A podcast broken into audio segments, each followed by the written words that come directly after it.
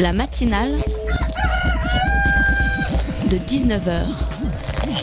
Et bah, c'est une émission qui parle de société, politique, euh, Culture alternative. On va aussi parler de sport, euh, de gens dans la rue. et l'actualité en règle générale. On va peut-être parler des corbeilles à linge pas en osier d'Auvergne. voilà, il y aura, il y aura des invités. Sociologues, des invités chercheurs. Les invités ne diront que des choses intelligentes. Ça va peut-être s'étriper un peu de temps en temps, mais La matinale de 19h, du lundi au jeudi jusqu'à 20h sur Radio Campus Paris.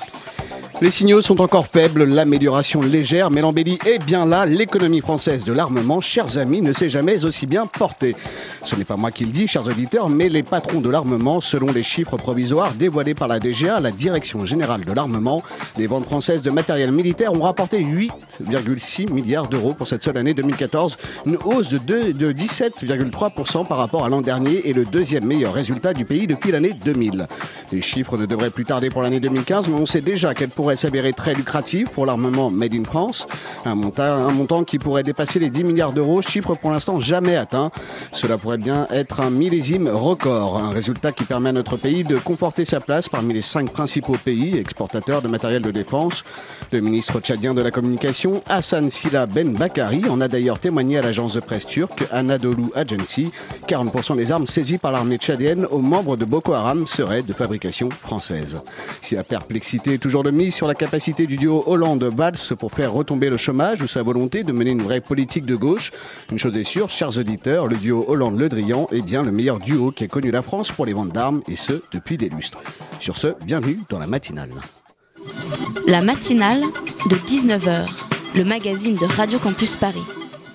La prostitution des mineurs à Paris, on en parle peu, très peu, et pourtant elle est bien là, dans des endroits où vous passez tous les jours pour prendre les transports ou pour aller au travail. Qui sont ces enfants? Sont-ils exploités? Par qui? Pourquoi les forces de l'ordre et la protection de l'enfance semblent si impuissants à agir? On en parle tout de suite, c'est en première partie d'émission. Étudiants, vous avez du talent. Organisé par la Maison des initiatives étudiantes de la mairie de Paris, le festival Ici et Demain se tiendra à Paris du 12 au 26 mars prochain. Spect- spectacle vivant, art, art visuel, pardon, court-métrage et musique. Un seul objectif, laisser libre cours à votre créativité. Cette année, c'est sur pas moins de 40 projets qu'on va se pencher. Ce sera en deuxième partie d'émission. Et enfin, si tout cela ne vous suffit pas, on retrouvera bien sûr Eddie et sa chronique rock qui débouche les oreilles et qui sent la sueur. Celle par qui le scandale est arrivé ne sera pas présente à l'audience, car Zaya n'est plus partie civile dans cette affaire. L'ex-prostituée a tourné la page, mais son retrait n'éteint pas pour autant l'action judiciaire, notamment à l'encontre de Franck Ribéry et Karim Benzema. Les deux footballeurs sont toujours poursuivis pour recours à la prostitution d'une mineure. Monsieur Ribéry ne savait absolument pas que cette jeune femme était mineure, premièrement, et cette jeune femme a toujours affirmé d'une manière très claire qu'elle a toujours, je dirais, euh, dénié sa minorité ou ne pas informer les personnes qu'elle côtoyait qu'elle était mineure. Voilà, c'était un son de BFM TV hein, de janvier 2014. On se, souvient de l'histoire euh, Zaya qui avait fait beaucoup de bruit à l'époque. Guillaume Lardanchet, bonsoir. Vous êtes euh, le directeur de l'association Hors la rue, une association qui vient en aide aux jeunes étrangers en difficulté, qui fait également de la prévention hein, pour une meilleure sensibilisation sur le sujet auprès des différents euh, acteurs institutionnels. On- Bonsoir. On recevra également Olivier Perrou. Euh, Olivier, est-ce que vous êtes là? Je ne sais pas. Non, on va bientôt l'avoir. Olivier Perrou, donc, hein, qui est sociologue et l'auteur d'un livre sur la traite des mineurs, hein, qui sont issus euh, des pays de l'Est en France. Travaillez, il travaille depuis 10 ans sur les mineurs victimes de la traite. Fiona, tu nous accompagnes tout au long de cette émission comme intervieweuse de choc. Bonsoir. Bonsoir Fiona. Alors Guillaume, on a entendu ce son euh, de BFM TV sur l'affaire Zaya. Est-ce que quelque part, euh, la traite des mineurs à Paris, il n'y a pas aussi euh, une espèce de fantasme autour de, ce phénomène? Euh, je ne sais pas si je parlerai de fantasme, en tout cas je parlerai de, de, de méconnaissance et du coup de, sur la méconnaissance peuvent peut-être se greffer des, des fantasmes. Mhm. Mais je pense que ce qu'il faut, faut dire sur la quand on parle de prostitution des mineurs, c'est que d'abord c'est euh, c'est une prostitution qui est extrêmement protéiforme.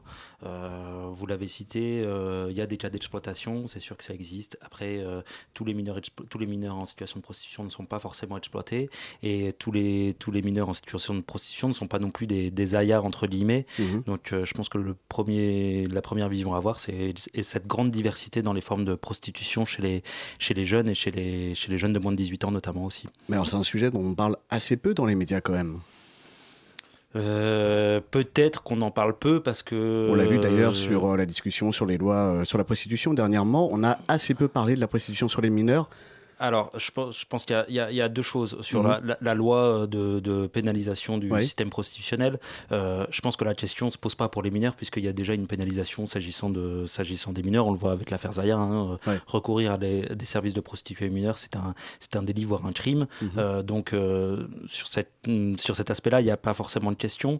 Après, je pense que le, ce que je disais auparavant, le fait que ce soit extrêmement protéiforme et que ça sorte un petit peu de, du, du, voilà, de la, de, de image claire et nette qu'on pourrait en faire, euh, genre les mineurs sont tous exploités, et peut-être euh, la difficulté qu'ont les médias à en parler.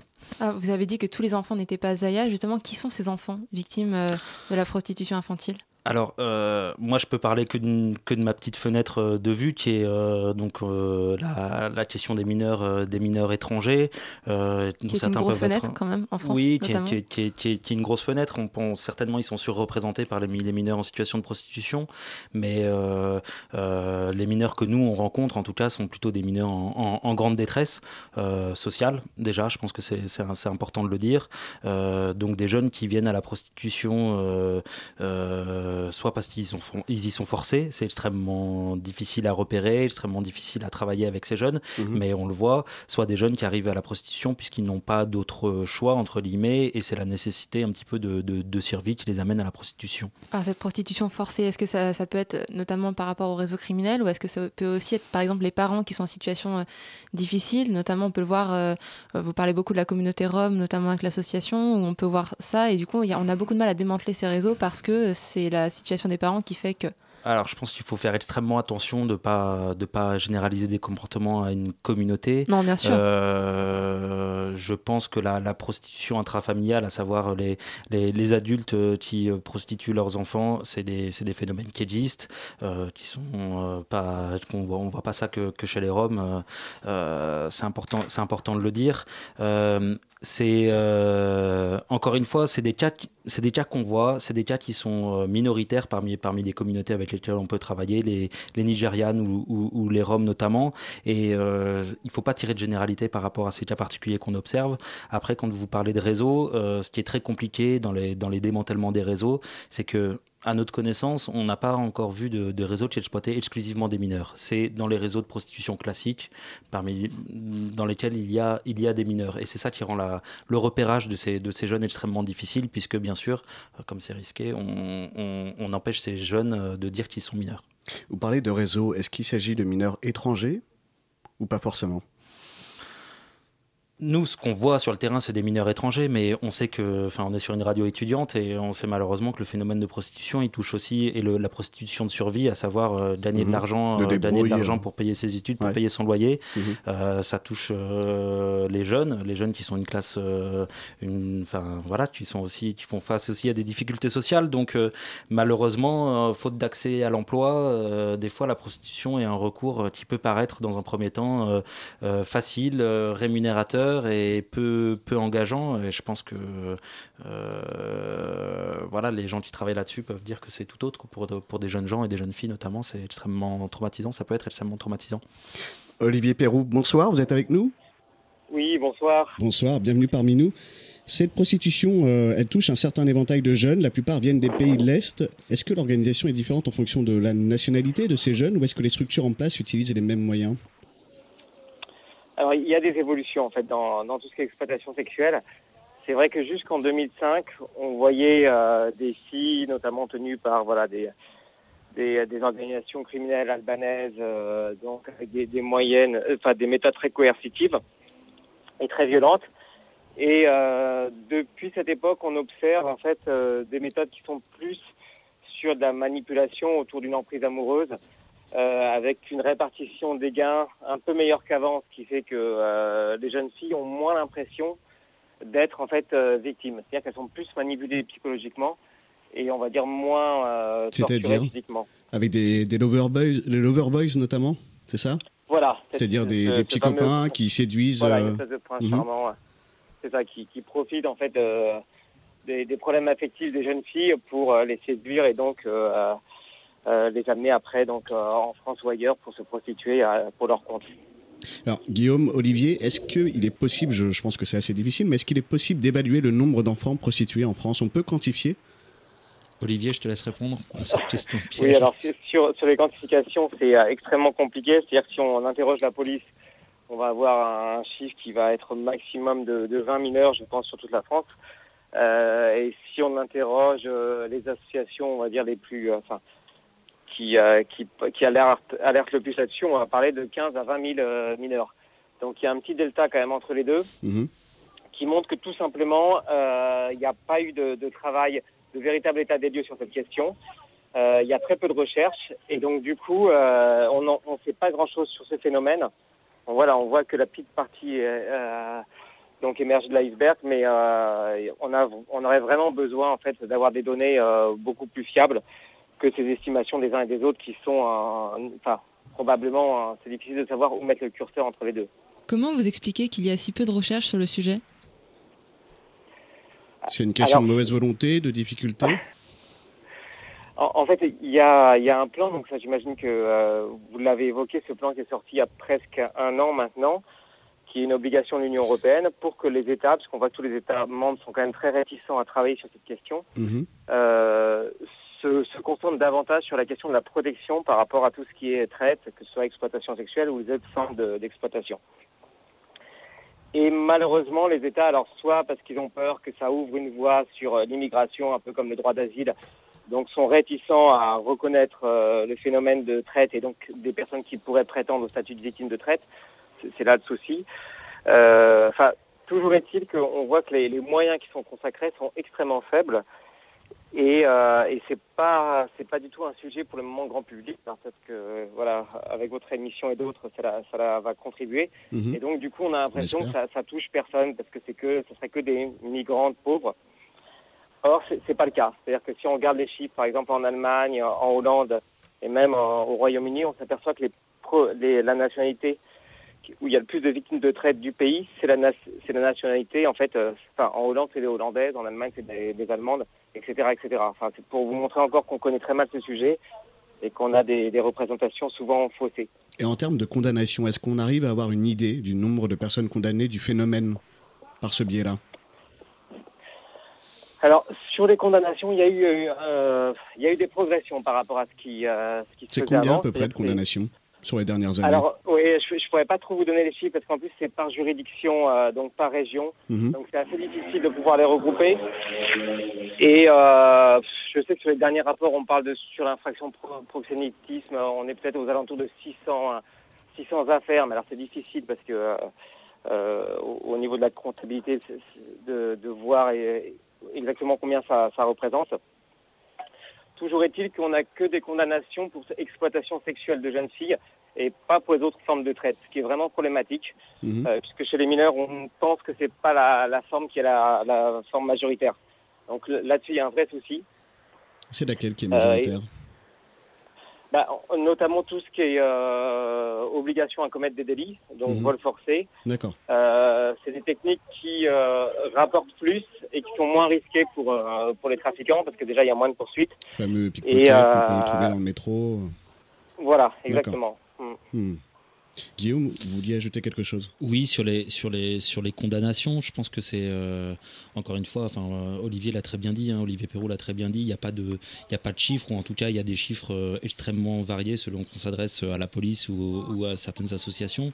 Je pense qu'aller voir l'indicateur des condamnations ne serait pas forcément le renseignerait plus. Et ce qui a été souligné, c'est que la difficulté pour avoir une photo, une idée un peu réelle du phénomène, c'est que euh, on, manque de travailleurs de terrain pour aller euh, travailler auprès de ces jeunes, pour aller faire de la prévention, pour aller euh, euh, pour être vraiment sur le terrain, Mhm. connaître connaître les gens et effectivement déclencher quelque chose avec ces personnes quand elles sont dans le, quand elles sont dans le besoin, quand elles sont dans la demande et voir mobiliser les forces de police quand elles sont pas dans la bonne demande mais qu'elles sont véritablement en danger.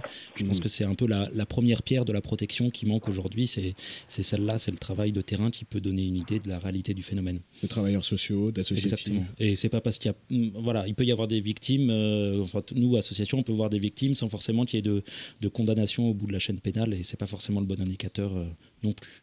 Justement, on va y revenir dans quelques instants. En attendant, je vous propose de marquer une petite pause musicale. hein. Surtout, n'éteignez pas vos radios. On se retrouve juste après.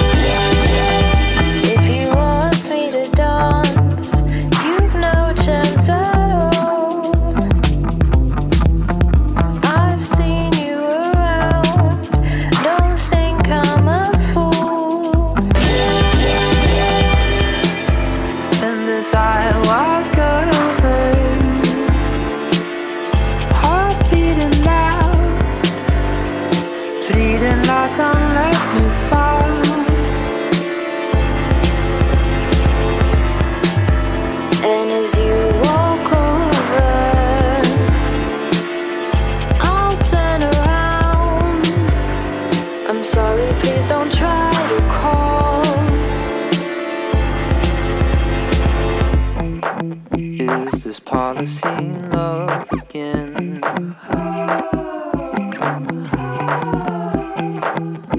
Is this part of seeing love again?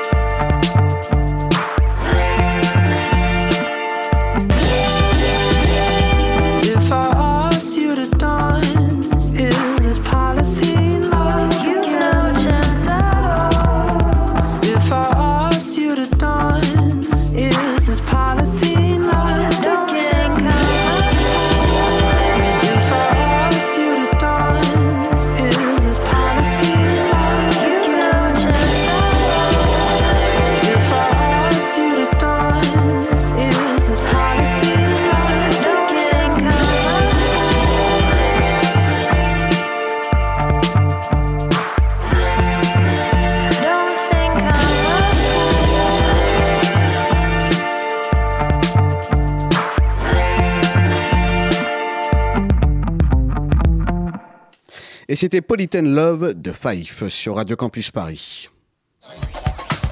La matinale de 19h, le magazine de Radio Campus Paris. Du lundi au jeudi jusqu'à 20h. Et il est 19h19, vous êtes bien dans la matinale de 19h sur le 93.9 et on s'intéresse à la prostitution des mineurs à Paris avec Guillaume Lardanchet et Olivier Perroux. Oui, Olivier Perrou, juste avant la pause musicale, on disait effectivement qu'il y avait peu de chiffres, ou du moins euh, qu'ils étaient assez variés en fonction des associations euh, qui répondaient et en fonction des, par rapport aux condamnations. Dans votre ouvrage, vous parlez surtout d'un groupe de jeunes euh, qui étaient à côté de Gare du Nord, et il y a des associations qui ont commencé à dénoncer ça euh, parce qu'ils étaient prostitués vers 2008. Ils étaient mineurs, et il a fallu attendre 2011 pour une condamnation euh, d'un homme pour pédophilie. Pourquoi si tard? Pourquoi est-ce que, les, est-ce que la justice s'est occupée si tard de ce problème-là? Oui, alors la, c'est- c'est- la réponse est un petit peu difficile. Alors c'est sûr que euh, notamment dans les associations, il y a eu euh, Hors la rue qui, qui a fait partie de, de cette mobilisation, cette mobilisation-là.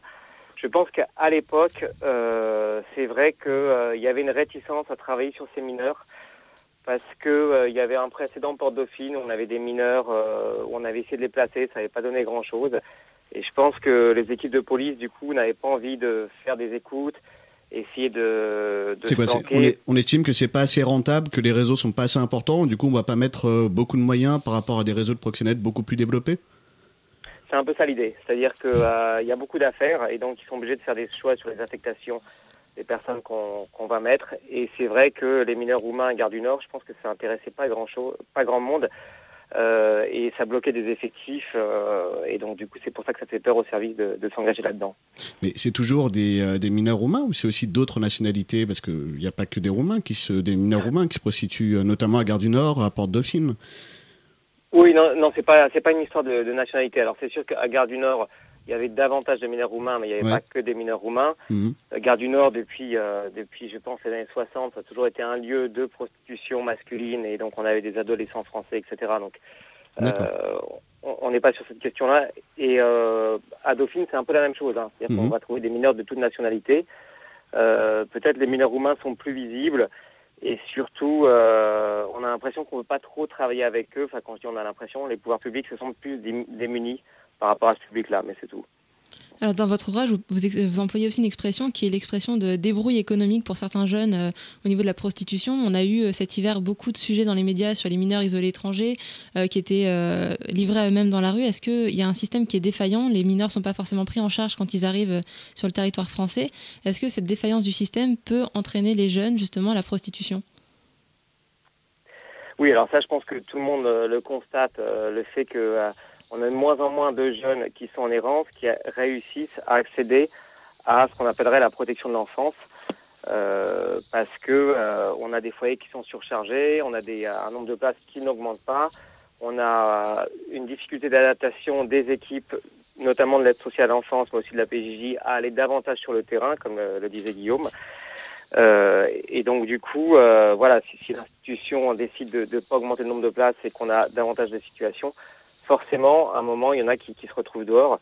Et souvent, malheureusement, c'est les plus vulnérables.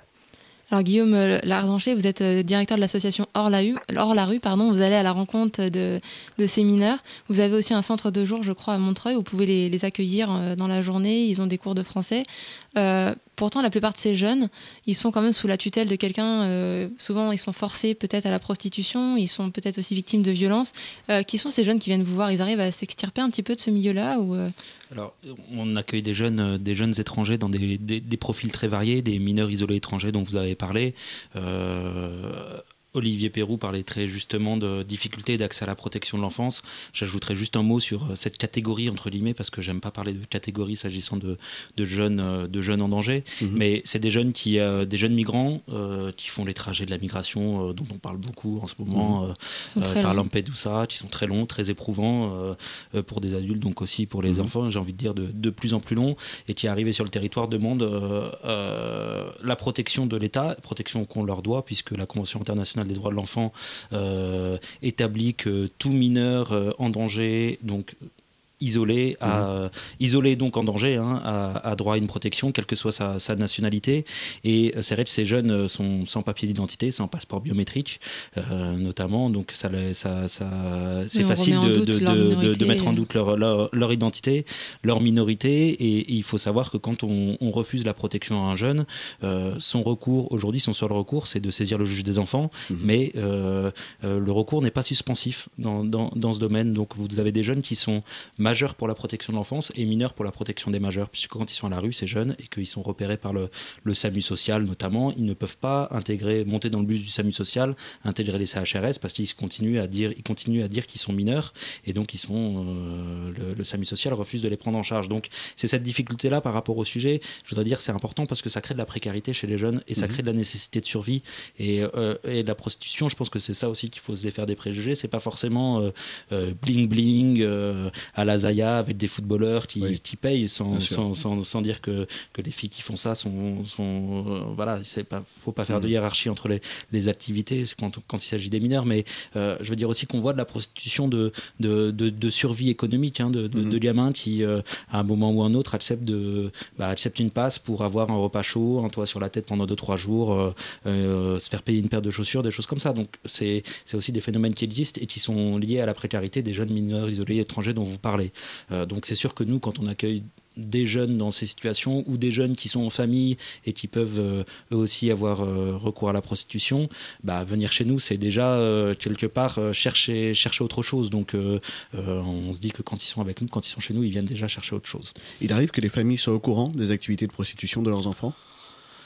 C'est très compliqué. Si on parle des jeunes des jeunes garçons de Gare du Nord avec lesquels on, on- on a pu travailler vous les avez évoqués. Enfin y a- c'est pas for- c'est plus forcément les mêmes jeunes. Les mineurs forcément sont devenus majeurs et ils ont été aussi suppléés par par par d'autres mineurs. Euh, c'est des jeunes voilà. Puis c'est des jeunes qui sont pas forcément qui trient pas sur les toits leur leur euh, la, la manière dont ils gagnent dont ils gagnent leur argent. Il y a un Et- tabou culturel. euh. il y a un tabou, euh, oui, oui, il y a un tabou alors culturel et, et euh, j'ai envie de dire euh, communautaire, c'est-à-dire que dans, dans, dans, dans un groupe où, euh, voilà, où on dit aux jeunes garçons il faut faire de l'argent, bon, bah, ce qui est valorisé, c'est ramener l'argent. Après, la manière dont on ramène l'argent est peut-être pas, est peut-être pas valorisable. En tout cas, quand c'est la prostitution, on le, on le crie pas sous les toits. Et euh, non, on pense qu'il y a des parents qui ne sont pas, qui ne sont pas au courant ou alors qui ferment un peu les yeux, euh, qui ne veulent pas savoir de quelle manière les, les enfants ramènent de l'argent, que ce soit la prostitution ou le vol d'ailleurs, où le Mhm. vol n'est pas forcément mieux vu que, que, que la prostitution. Mais pour ces jeunes, c'est un calcul, c'est plus dangereux de voler parce qu'il y a le risque de se faire attraper. La prostitution, euh, quelque part, on risque pas de se faire arrêter par les policiers parce qu'on se prostitue. Et, pardon, vas-y, je t'en prie. Ok. Euh, donc Olivier Perrault, aussi dans, dans votre œuvre, vous dites que beaucoup de jeunes, en fait, finalement, étaient dans, dans une sorte de réseau où il y avait beaucoup de vols et finalement étaient amenés à se prostituer parce qu'ils voulaient leur indépendance économique. Est-ce que c'est quelque chose qui est euh, récurrent de passer quand on veut son indépendance économique dans certains milieux sociaux ou euh, est-ce que les jeunes finissent par la prostitution pour pouvoir être autonomes? Euh, bah, là, on parle de jeunes effectivement qui, euh, qui souvent n'ont pas pu aller à l'école, qui n'avaient pas les bons papiers pour pouvoir travailler ou alors étaient trop jeunes, et en fait qui avaient trouvé ce moyen, comme ce que disait euh, Guillaume, hein, c'est-à-dire un moyen euh, moins dangereux vis-à-vis des autorités, euh, même quelquefois moralement plus acceptable pour eux parce que ça, les ennuyait de, voler, contrairement un peu à l'image qu'on en a. Et, et puis il y a un jeu de la séduction, et donc c'est des jeunes souvent qui étaient très dévalorisés et qui se retrouvent tout d'un coup au centre des attentions des, des clients. Et ça, ça, ça joue au début en tout cas comme un, un peu un, un milieu qui attire. Donc euh, on a ces stratégies. Après, il- il faut vraiment pas les généraliser. C'est-à-dire que quand on parle de mi- mineurs à la gare du Nord, voilà, sur une année, on va peut-être avoir 40, 50 mineurs, euh, enfin, et encore, je ne sais pas s'ils sont tous mineurs, alors c'est bien sûr euh, très grave pour ces, ces jeunes-là, mais on peut absolument pas dire que tous les jeunes qu'on va trouver dans les bidonvilles peuvent penser une fois à cette stratégie-là. Ça reste quand même euh, des groupes très très limités, et on peut absolument pas généraliser ces, stratégies aux jeunes qui sont en situation de précarité, d'errance et autres. Alors, Guillaume, j'aimerais bien qu'on y revienne un petit peu. Vous parliez tout à l'heure des réseaux de proxénétisme, euh, et je pensais notamment euh, aux Nigérianes, aux jeunes filles nigérianes. C'est quoi aussi cette réalité-là euh, Alors, c'est un phénomène important? À Paris, en tout cas, c'est un, phénomène qui est, qui est, qui est effectivement d'ampleur hein, sur, Mhm. les, sur, les lieux, sur les lieux classiques de prostitution. Euh, c'est un, un, un champ de, de, de travail un petit, peu, un petit peu neuf pour nous. Euh, il y a des associations, euh, enfin les associations spécialisées, je pense aux Amis des bus des femmes notamment, qui travaillent depuis, depuis longtemps avec ce public et qui, qui, qui arrivent à en comprendre les logiques.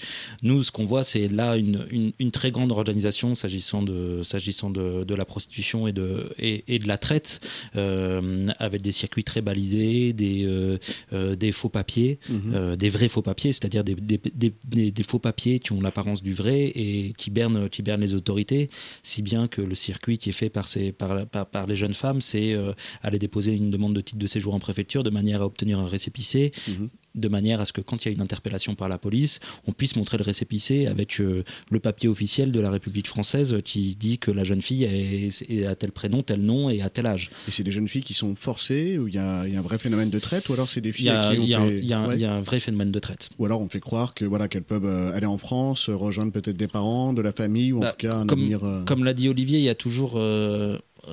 Quelle que soit la forme d'exploitation, il y a toujours un moment une forme de, une forme de, de du prix, c'est-à-dire Ouais. que on va rechercher quelque part le, euh, le consentement pour éviter d'employer la force qui peut ne pas, qui peut des fois avoir, euh, qui peut des fois avoir l'effet, l'effet inverse recherché par les exploitants. Mais euh, au-delà de la du prix, il y a une, une, une vraie, voilà, une, une vraie contrainte à faire de l'argent, souvent pour rembourser une, une, une dette aussi. Donc la contrainte, la contrainte, elle existe. Les filles sont tenues par d'autres, euh, d'autres filles, celles qu'on appelle les, les madames, qui, qui, qui tiennent, qui tiennent plusieurs filles et qui les, qui les pressurisent pour qu'elles fassent de, qu'elles fassent de l'argent.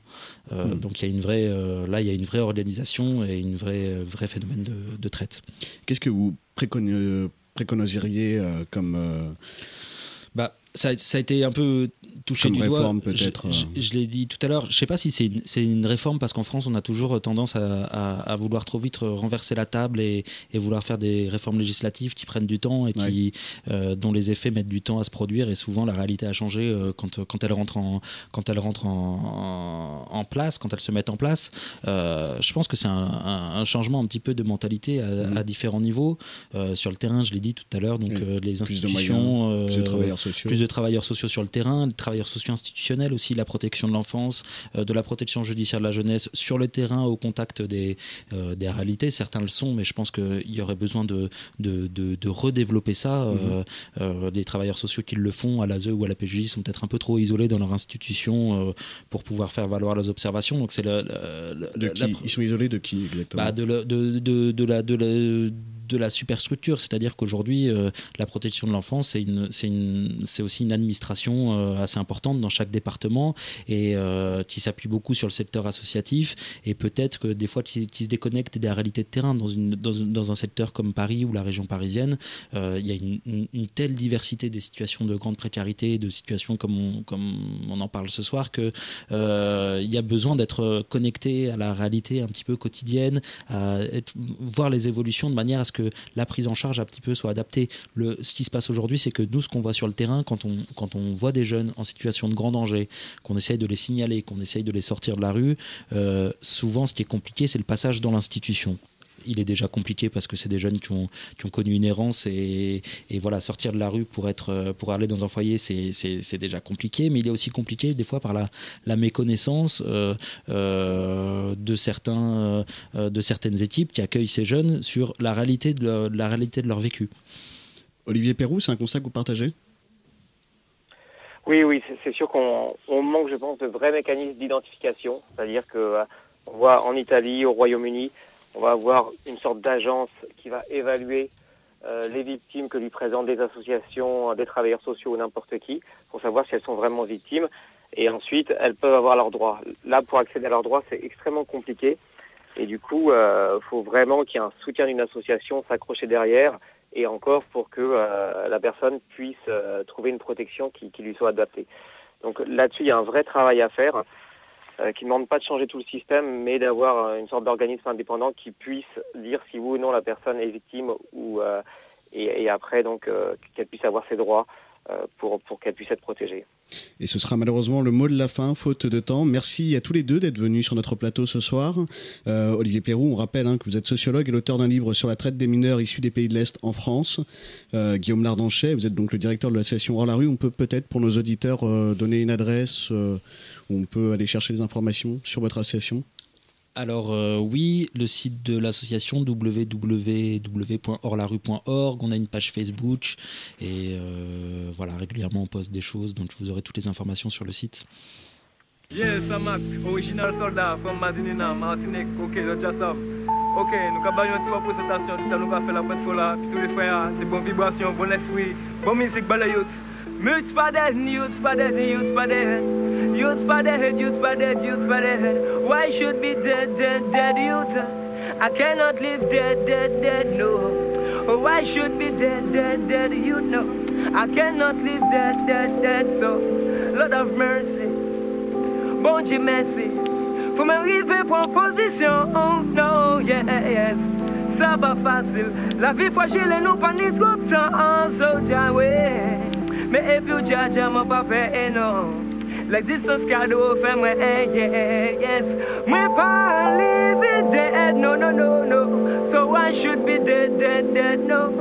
I cannot live dead, dead, dead, yeah. From myself, love ya, red, red, red, red. My back up ain't dead, dead, dead, no. So I should be dead, dead, dead, no. I cannot live dead, dead, dead, yeah. From myself, love ya, red, red, red, red. My back up ain't dead, dead, dead, no. So I should be dead, dead, dead, no.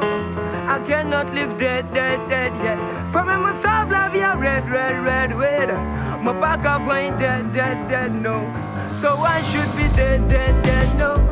I cannot live dead, dead, dead, yeah. From myself, love ya, red, red, red, red. My back up ain't dead, dead, dead, no. So should be dead, dead, dead, no. I cannot live dead, dead, dead, yeah.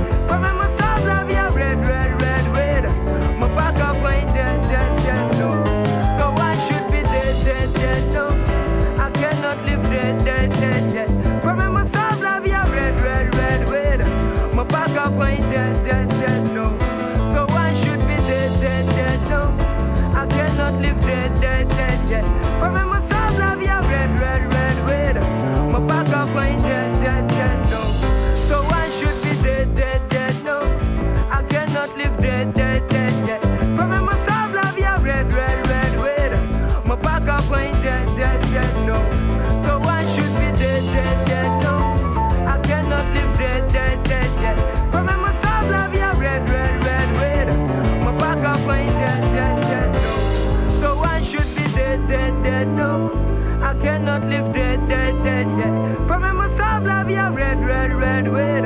My back up ain't dead, dead, dead,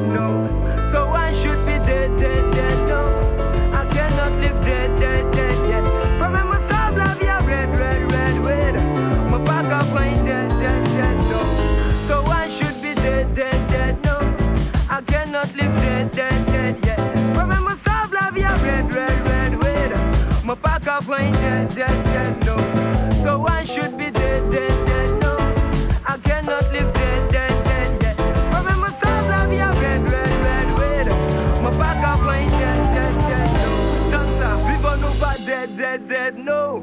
No, vivons nous péchons dead, dead, dead, dead. From myself, love ya, red, red, red, red. Mais nous pas qu'à point dead, dead, dead, no. Boom! Vivons nous pas dead, dead, dead, no.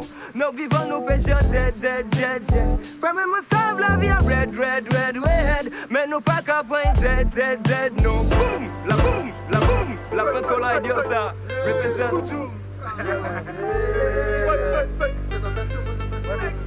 Yes. Samak, ok, Samak est original, soldat femme Madenena. Ok, cousin de Nicolas, la famille, la famille du Vauclin, Sicido, Polo, Skanky, tous les frères ici, la massive soldat Michel, toute la côte de Diaconette. Represent. Et c'était Samac de Chassol. La matinale de 19h. Il est 19h38 sur Radio Campus Paris. Vous êtes toujours dans la matinale de 19h sur le 93.9. Fiona, je crois que tu voulais nous dire quelque chose, quelques mots sur la journée des femmes. Bah oui, quand même. J'avais envie de parler un petit peu du 8 mars parce que bon, on peut pas échapper à cette journée tous les ans. Euh, donc en fait, bon, je vais, ça avance, ça progresse doucement mais sûrement. Euh, donc on va déjà remettre un petit peu les pendules à l'heure pour certains médias. Hein, On va Mhm. arrêter de dire la journée de la femme, c'est la journée des femmes. Effectivement. Pour employer le singulier, pour ça, il faudrait qu'on soit un petit peu tout unique. Bon, dans notre genre, on l'est, mais bon, on n'est pas toutes pareilles. Tu es unique. Oh, tellement gentil. Donc, euh, remarque, bon, on est un peu toutes reléguées à la même enseigne sur l'égalité des sexes. Bon, ça, c'est le grand débat tous les ans. Donc, bon, cette journée exaspère plus d'une personne. Il y a un journaliste qui a dit que c'était l'occasion de faire des promotions chez Nocibé, tout ça, pour les épilations. Super chouette. Hmm. Donc voilà, donc on se rappelle tous quand même le discours euh, euh, prononcé par Emma Watson aux Nations Unies en septembre dernier euh, lors de son soutien à la campagne E4She. Donc elle a rappelé l'importance de l'engagement euh, de tous et toutes euh, pour euh, combattre cette inégalité homme-femme. Donc elle a livré lors de ce discours un, Très émouvant Ouais, discours. hein. Très très émouvant et très belle définition aussi de ce qu'est le féminisme et que ça touche pas que les femmes, ça touche aussi les hommes au niveau des stéréotypes. Donc elle avait aussi rappelé par rapport, euh, elle a pris son exemple personnel, le rôle du père, tout ça, qu'elle a vu son père dénigré, enfin le rôle de son père dénigré alors qu'il avait joué exactement le même rôle que sa mère dans sa famille et qu'un homme a aussi le droit de pleurer, d'être fragile. Donc ça c'était sympa aussi. Mon père était très content. Euh, donc voilà, donc elle aura aussi cette merveilleuse phrase qui dit que voilà, aucun pays dans le monde ne peut dire affirmer avoir atteint l'égalité entre les hommes et les femmes. Donc dernier exemple d'un sexisme bien réel, euh, même si certains vont dire qu'elle l'a un peu cherché, hein, on va pas se mentir. Il y a une femme, une artiste, Koubra Academy, qui s'est baladée dans les rues de Kaboul en février dernier. Elle avait une armure en acier en fait recouvrant ses parties intimes. Euh, elle souhaitait à sa manière un petit peu dénoncer le harcèlement de rue et Mhm. ainsi euh, enfin cacher les parties qui étaient en général dénoncées par les hommes avec pas mal de réflexions bien lourdes. Donc euh, les hommes se sont un peu déchaînés, elle a eu des menaces de mort, elle a dû vite monter dans un taxi pour rentrer chez elle. Mais bon, voilà, hier, moi, pour cette journée des femmes, j'ai quand même envie de dire que certains hommes ont répondu à cet appel, d'Emma Watson. À Kaboul, notamment. Ouais, tout à fait. Donc euh, le 5 mars d'ailleurs, ça a été un peu plus tôt prévu en Afghanistan, il y a des hommes qui ont montré leur solidarité en défilant dans les rues de Kaboul en burqa, euh, histoire de pour condamner, notamment selon l'association des volontaires pour la paix en Afghanistan, le port de ce vêtement qui a été imposé aux femmes par les talibans. euh, en 1990. Mhm. Et le mois dernier, ce sont des Turcs qui ont défilé à Istanbul pour dénoncer les violences domestiques faites aux femmes. Euh, en 2014, il faut rappeler que 300 femmes auraient perdu la vie en Turquie sous les coups de leurs conjoints. Donc il y a un hashtag, si tout le monde veut aller voir, qui a vu le jour. Il est impossible à prononcer, donc allez sur Google, tapez euh, homme en jupe, turc, tout ça, parce que je pourrais jamais le prononcer. Le noter. Euh, voilà, merci. Euh, donc c'est assez couillu, on peut le dire, on peut employer ce mot, euh, pour ces hommes qui ont tourné donc en ridicule, en ridicule pardon, la mentalité d'autres. Donc alors dans un monde où une jeune femme de 17 ans, Malala, avait 14 ans lorsque des hommes ont essayé de la tuer euh, parce qu'elle se battait pour le droit à l'éducation des jeunes femmes dans son pays, le Pakistan, on peut avoir quand même un petit espoir avec ces petites actions qui sont menées. Donc beaucoup de chemin à parcourir, mais il faut quand même saluer ces hommes qui se lèvent quand même pour nos droits. Voilà. Merci Fiona. Merci beaucoup. La matinale de 19h, le magazine de Radio Campus Paris. Du lundi au jeudi jusqu'à 20h. Marion Martel, bonsoir. Bonsoir. Vous êtes chargée de l'événementiel à la Maison des Initiatives étudiantes de Paris, la MIE. Tout à fait. Et vous êtes également en charge de l'organisation du festival Ici et Demain. Tout à fait. Alors pour nos éditeurs, est-ce que vous pouvez nous expliquer, nous présenter très rapidement qu'est-ce que c'est ce festival Ici et Demain? Alors, le festival Ici et Demain est le festival artistique étudiant de la ville de Paris. Il fêtera donc euh, sa 12e édition du 12 au 26 mars, donc euh, J-3, 4 maintenant. Très, très proche. Oui, effectivement. Alors il y a combien de projets euh? On a plus de 44 projets, enfin on a 44 projets sélectionnés donc dans quatre catégories artistiques musique, spectacle vivant, art visuel et court métrage. Alors comment s'est déroulée la sélection? Parce que je crois que ça a été fait euh, fin 2014, c'est ça? Ça s'est terminé, si je dis pas de bêtises, novembre 2014 Tout à fait. En fait, Ouais, voilà. Il y a l'appel à projet à l'automne précédent, donc euh, l'année du, du festival. Donc euh, pour ici demain 2015, c'était l'automne 2014. Donc une, euh, une phase, euh, enfin les gens donc postulent sur le site ici demain.fr. Mhm. Suite à ça, il y a une présélection. De cette présélection, on l'entend en audition. L'audition, euh, enfin le jury pour les auditions est composé des directeurs euh, des salles qui vont accueillir le festival et des partenaires. Et suite à ces auditions, euh, la sélection est faite. Alors une sélection avec un spectre assez large quand même. hein. Comment oui, ça se fait effectivement. C'est un. C'est un toujours- choix C'est un choix. En fait, le festival, c'est une initiative de la ville de Paris sur proposition étudiante. Et c'est parti d'un constat, c'est que la création étudiante existait, qu'elle était très diverse, mais qu'on ne la voyait pas assez dans, dans tout Paris. Donc voilà. Il y avait, vous avez reçu combien de, de projets pour cette 12e édition à peu près? Là, on en a reçu 400. 400 Oui. Ah ouais. D'accord. Ouais. Oui, c'est pas mal. C'est assez conséquent quand même. Oui, c'est pas mal. Par rapport aux autres années, c'est. C'est le chiffre euh, change, on est allé jusqu'à 900. D'accord. Là, cette année, c'était un, un peu moins. D'accord. Et le premier jury, c'est le même que le second, par exemple? Enfin, Vous avez un premier jury qui va déterminer euh, les présélections et un deuxième, ou alors c'est exactement les mêmes personnes qui vont tout départager? Alors, les présélections sont faites en fait par la Maison des initiatives étudiantes. D'accord. Et ensuite, Où nous en- sommes actuellement. Tout à fait, voilà. Effectivement, les locaux, pour nos auditeurs, hein, les locaux de Radio Campus Paris sont à la MIE. Voilà. Et, euh, et donc, suite à ça, en fait, euh, après, on entend, comme je vous le disais, euh, les, les personnes en audition. Et il y a donc des, des, des personnes, en fait, spécialisées dans chaque catégorie. donc, voilà. C'est pas trop difficile quand même de mettre, parce que par exemple dans la catégorie musique, il y a de la folk, il y a de la pop, il y a un petit, enfin, il y a un petit peu de tout. C'est pas trop difficile parce que je crois qu'il y a un prix qui est décerné dans chaque catégorie. C'est pas difficile d'arriver à départager tous ces différents styles. Et c'est vrai que la question comme ça euh, pour- pourrait se poser. Après, je vais pas dire que c'est une évidence, mais euh, on, voit tous les, tous les concerts et tous les projets proposés, donc euh, toutes les expositions ou tous les courts-métrages, et, euh, on entend ce que nos partenaires ont à nous dire, on entend aussi les réactions du public, et, ça se fait assez naturellement. Mais effectivement, des fois, il y a des choix un peu cornéliens. On a, on a aussi un prix du. Quand on n'arrive pas à se décider, en fait, on a un prix coup de cœur quand vraiment. Voilà. On hésite trop et il y a, y a un Et du second coup, prix la, coup de la voix du public, c'est à l'applaudimètre ou est-ce que le public a quand même une petite voix? Est-ce qu'il y a quelque chose qui est en place pour un vote de public, par exemple ou- Non, pour le coup, euh, voilà, c'est selon. En fait, on discute aussi avec les gens, on est présent, comme je vous le disais, à chaque événement. Donc c'est plus. euh, on, on- voilà, on entend, mais euh, on ne on marche pas du tout à l'applaudimètre ou euh, ah c'était trop bien ou ah mon pote il a trop bien joué ce soir. Alors justement, vous l'avez dit hein, tout à l'heure, le festival ici et demain se tiendra à Paris très prochainement, du 12 au 26 mars euh, prochain. Et je vous propose, pour illustrer ce sujet, d'écouter un petit morceau.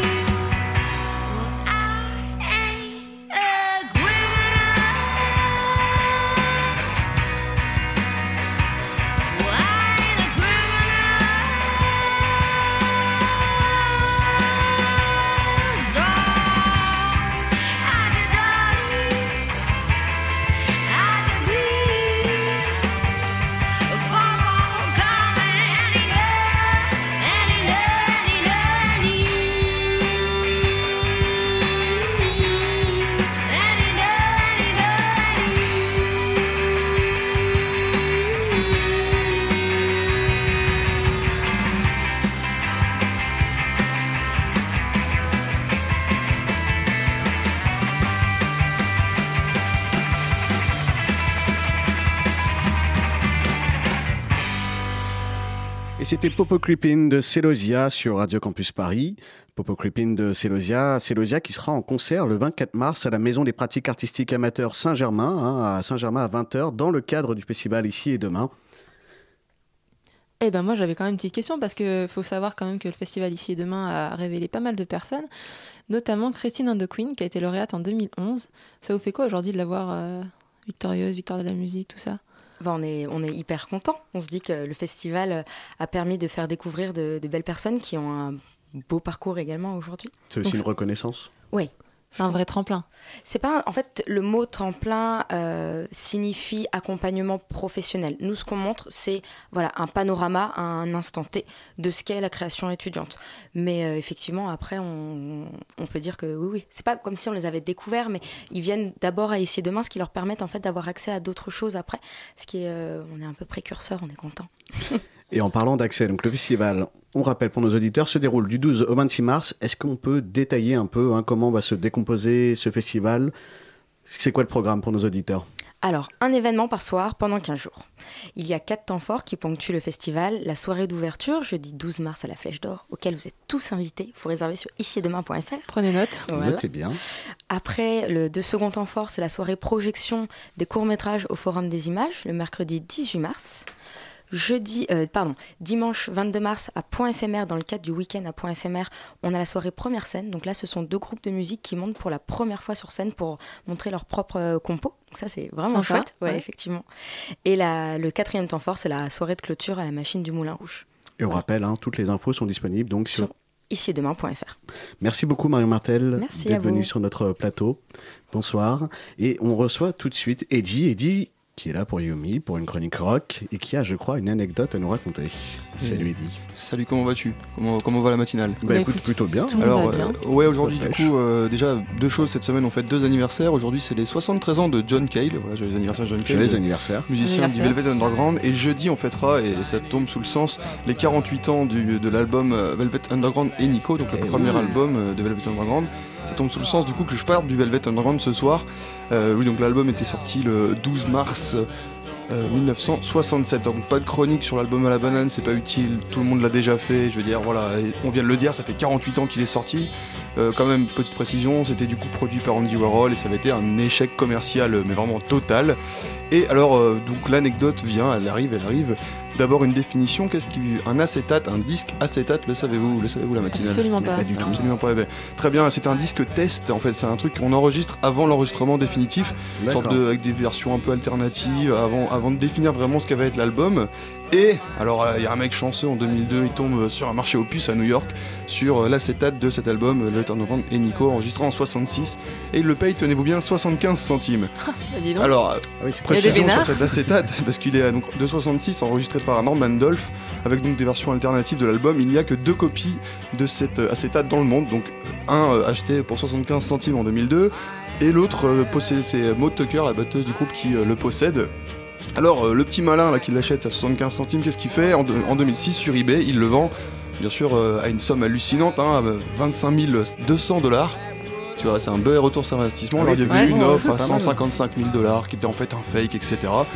Et puis on n'entend plus parler de, ce, de cet acétate jusqu'à juillet 2014, l'année dernière. Alors qu'est-ce qui se passe? Il y a Sugar Records qui annonce euh, la vente euh, de cet acétate parce que le vendeur 2006 en fait il, voilà, il sort un peu, il dit ouais, alors il reste anonyme et il dit ouais bon en fait moi je, voilà, je suis un amoureux de la musique certes mais c'est surtout un opportuniste, il s'était dit je vais acheter ce truc là, je vais le revendre dans 7-8 ans, après qu'on en ait bien parlé, il voit le potentiel financier, tu l'avais Ouais. même pas écouté l'album, il avait même euh, mis en lieu sûr et tout, D'accord. voilà, il reste comme ça. Et donc Suga finalement euh, vend le truc en juillet. Alors peut-être pas finalement, c'est je vais aller jusque là parce que ils annoncent sur leur Twitter que l'album se serait vendu à 60 millions de euh, 60 millions pardon, 60 000 dollars. Ce qui est quand même, euh, quand même déjà une belle mal. somme. C'est moins que 60 millions, mais c'est pas mal aussi. Mais, mais il laisse pas d'infos derrière. Derrière, il se passe plus rien. On se dit alors, il est où cet acétate Est-ce qu'il a disparu, etc. Et je suis tombé sur euh, une, euh, une vente eBay qui a fini le 23 janvier de cette année avec le même objet. Et du coup, il y a un mec qui, est- qui pose la question alors, euh, qu'est-ce qui s'est passé? Il pose la question à eBay Est-ce que vous l'avez acheté à Suga? Est-ce que c'est toujours le même mec qui le possède? eBay répond nous, nous, rendons, euh, nous le vendons comme euh, agent de l'acheteur original de 2006, qui l'avait acheté il y a 8 ans. Mhm. Et nous ne savons pas grand chose de l'arrangement avec Suga. Donc c'est. Euh, finalement, c'est peut-être tombé à l'eau, encore un blague, une blague d'acheteur qui finalement l'a pas pris. En tout cas, cette vente-là, Ouais. c'est terminé à 76 500 dollars. C'est aujourd'hui euh, un des disques les plus chers au monde. Du coup, Ah, c'est- tu renchéris. Je n'ai pas renchéri, je suis arrivé trop tard et puis j'ai pas 76 000 dollars sur mon compte, j'avoue. Alors pour ce qui est du son, parce que c'est quand même ce qui nous intéresse, euh, donc vous pouvez quand même écouter cet acétate sans débourser 76 000 dollars. il faut euh, juste acheter le coffret des 45 ans du Velvet sorti en 2012, euh, qui- ou dans lequel on pouvait avoir cette version, un truc euh, un peu, vous, vous allez l'entendre, un truc un peu crado, un petit peu lofi, tout ça. 70 000 dollars le, le- le coffret ou pas? Non, non, le coffret, il est, il est On excessivement cher. jamais le pour coffret l'extrait. euh. aussi. Il est très cher le coffret aussi. Je, je pense qu'en fait, il faut être riche pour pouvoir l'écouter ou écouter Radio Campus Paris, puisque dans deux minutes, on, allait- on va attendre un petit, un petit Ah. bout. Et il y avait aussi Sympa. 5000 qui- copies qui avaient été sorties euh, par euh, Universal. Euh, le label, euh, c'était via Polydor même, euh, pour le Record Store Day 2012. Vous voyez ce que c'est C'est le truc où tous les ans, le vinyle est mis à l'honneur et on en fait plein d'éditions limitées, dégueulasses, qui servent à rien. C'était sorti sous le nom de Scepter Studio Session. Scepter, c'est euh, un sceptre, un sceptre, un spectre, pardon. Euh, en anglais, voilà, c'est un peu le, le truc spectral. Et on va s'écouter donc, euh, on écoute en fond là euh, Venus in Furs dans une version du coup encore plus sale que la, la première, enfin que non, la deuxième, du coup celle de qu'on connaît de 67. Et tout de suite, Waiting for My Man sur les ondes de Radio Campus Paris. Allez, on écoute.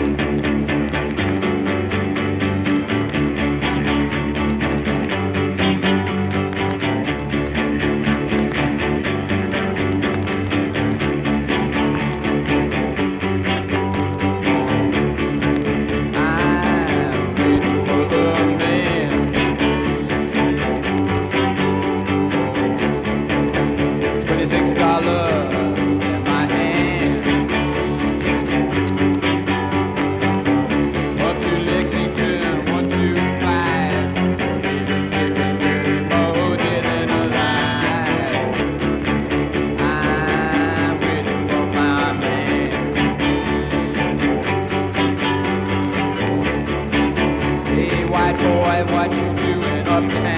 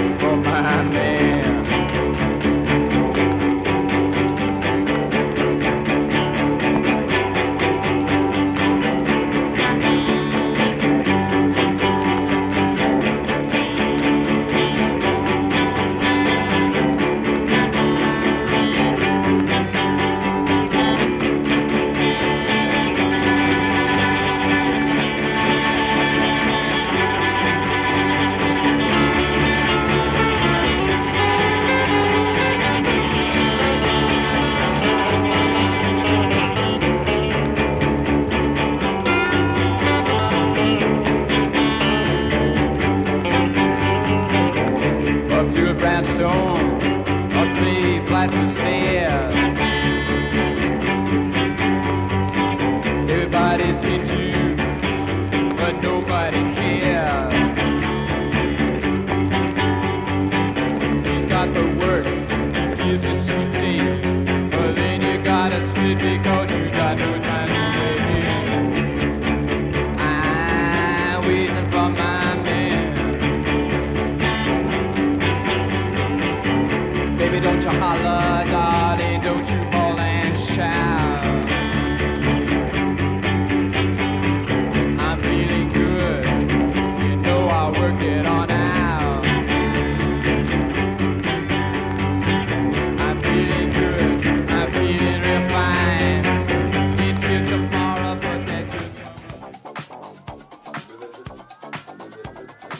Pardon, avec euh, Waiting for My Man, un morceau à 76 500 dollars. Merci Eddy. Et tout de suite, on reçoit Pièce Détachée qui est dans le studio. Salut Pièce Oui, Détachée. coucou. Euh, moi, je, oui, j'arrive un petit peu en avance par rapport au reste de l'équipe. Nous, ce soir, euh, L'avant-garde. je sais que vous m'aimez quand même. Mais euh, nous, ce soir, on va parler des Chiens de Navarre parce qu'on a la chance de recevoir deux des comédiens de la troupe, à savoir Robert Attissi et Charlotte Lemel, qui euh, nous présenteront leur- la nouvelle création de la compagnie, les Armoires Normandes. C'est présenté au Bouffe du Nord, qui est le lieu où ils ont un petit peu leur ronde serviette, et c'est jusqu'au 22 mars. Nous, on en parle tout de suite dans Pièces détachées. Eh ben, c'est noté. Merci à Ronnie à la réalisation ce soir, à Fiona à la co-interview. et pour sa chronique aussi sur la journée des femmes. Et bien sûr, Elsa à la coordination. Et dans un instant, donc, on l'a dit, place à pieds détachés. Bonne soirée à tous sur Radio Campus Paris.